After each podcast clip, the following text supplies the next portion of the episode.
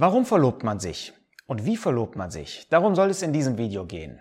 Beim letzten Mal haben wir ja gesehen, was es für Voraussetzungen gibt. Du hast die geprüft für dich und dir ist klar geworden, ich möchte mich verloben.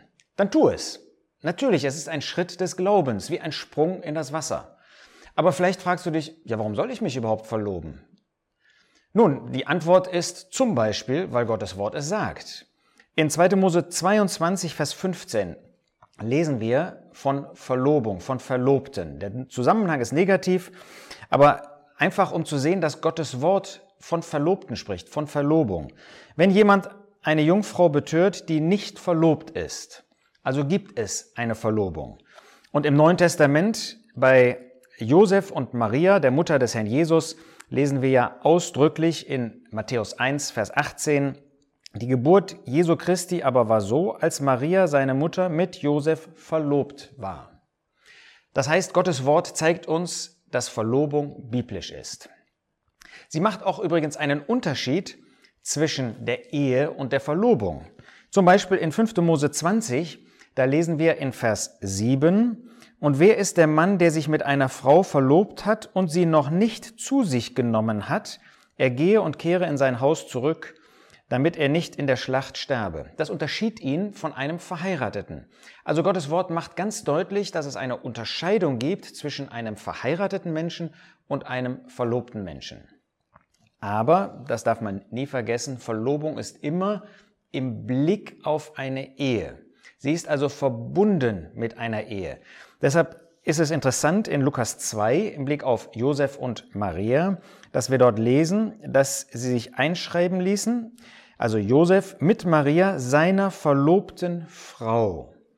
Das heißt, eine Verlobung hat unbedingt mit einer Ehe zu tun. Das heißt, es geht um eine Ehe. Es geht nicht darum, dass man einfach verlobt ist um der Verlobung willen, sondern dass man sich verlobt, um zu heiraten. Ein letzter Punkt, den der Apostel Paulus geistlicherweise im Blick auf uns, die Gläubigen, sagt, ist in 2. Korinther 11. In 2. Korinther 11 spricht er davon, dass er um die Korinther eiferte mit Gottes Eifer, denn ich habe euch einem Mann verlobt, um euch als eine keusche, reine Jungfrau dem Christus darzustellen. Das heißt, er vergleicht unser Glaubensleben als Versammlung Gottes hier auf der Erde mit einer Beziehung einer Jungfrau, die verlobt ist mit Christus.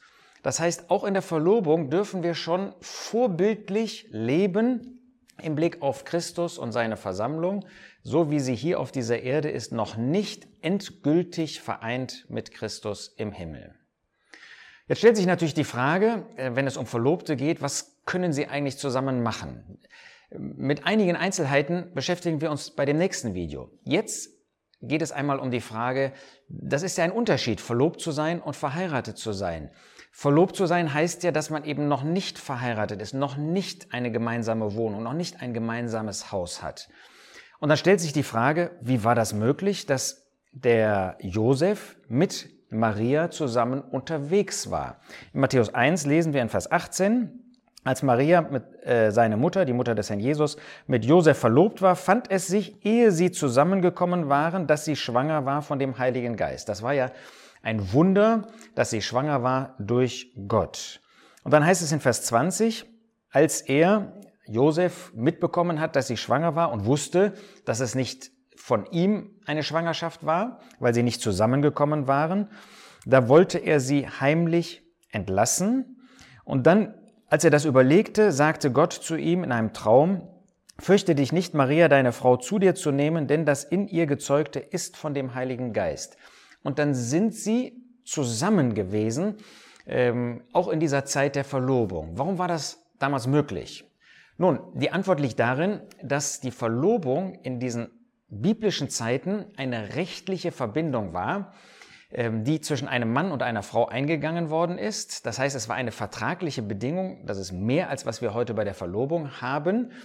Ähm, aber es musste in aller Regel noch der Braut Preis bezahlt werden. Es war also nicht die Frage, werden sie zusammenkommen, sondern es waren noch einige Bedingungen zu erfüllen, damit sie zusammenkommen konnten. Und in diesem Sinne war es damals möglich, dass ein verlobtes Paar schon gemeinsam unterwegs sein konnte, auch wenn sie eben noch nicht zusammenkamen. Das macht eben Matthäus 1, Vers 18 deutlich, dass sie eben noch nicht zusammengekommen sind.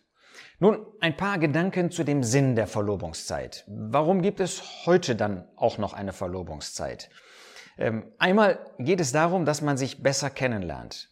Und zwar besser kennenlernt, natürlich nicht im körperlichen Bereich, weil der für die Ehe vorgesehen ist nach Gottes äh, Gedanken, sondern nach Geist und Seele.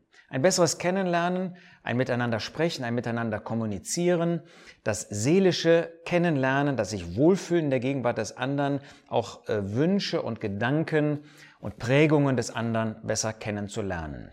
Es ist auch eine gewisse Vorbereitung auf die Ehe, wo man Dinge miteinander bespricht, die bei der Ehe dann von Bedeutung sind.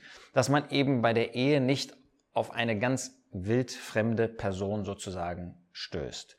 Dann ist es natürlich nötig, nicht nur die Ehe, sondern dann auch die Ehe, also die Eheschließung, sondern auch die Ehezeit vorzubereiten. Ja, es sind Organisationen nötig, dafür braucht es eine gewisse Zeit. Und damit das nicht einfach eine lose Freundschaft ist, die Gottes Wort einfach so nicht kennt, verloben sich junge Paare oder auch ältere Paare. Ja, man muss eine Wohnung besorgen, einrichten und so weiter.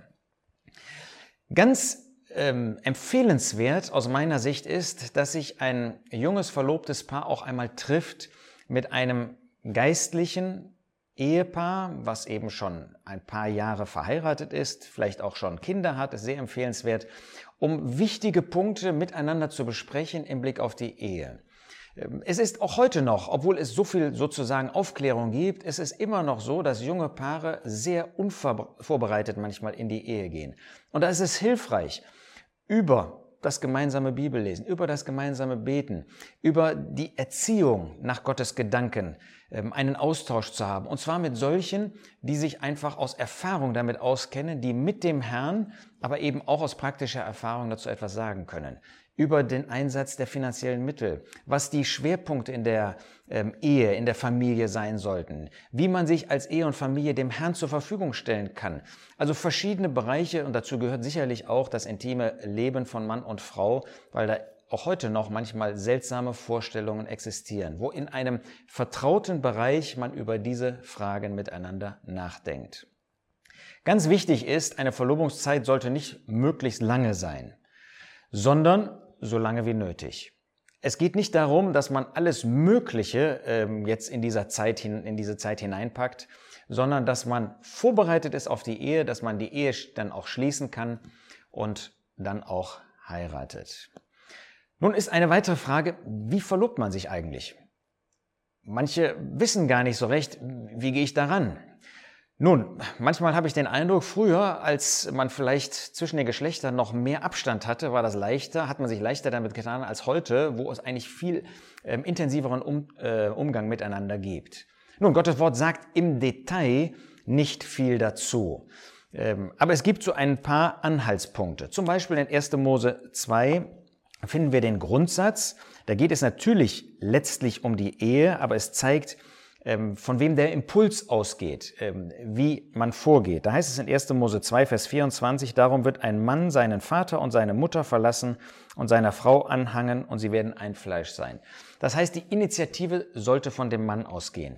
Er übernimmt die Initiative, verlässt seine Eltern, spricht mit der jungen Frau, spricht mit den Eltern. Das mag vielleicht altmodisch klingen, ist aber auch heute noch ein durchaus empfehlenswerter Schritt mit dem Vater ähm, der Braut, um dann auch diesen Schritt gemeinsam mit der jungen Frau zu wählen. Dabei ist es durchaus äh, angebracht, ähm, dass man, bevor man diesen Schritt geht, auch weiß, mit wem man sich verloben möchte. Und dass man eine Zeit sich sucht, einmal vielleicht ein oder zwei Unterhaltungen, ausführliche Unterhaltungen zu führen, abseits der Augen der Öffentlichkeit.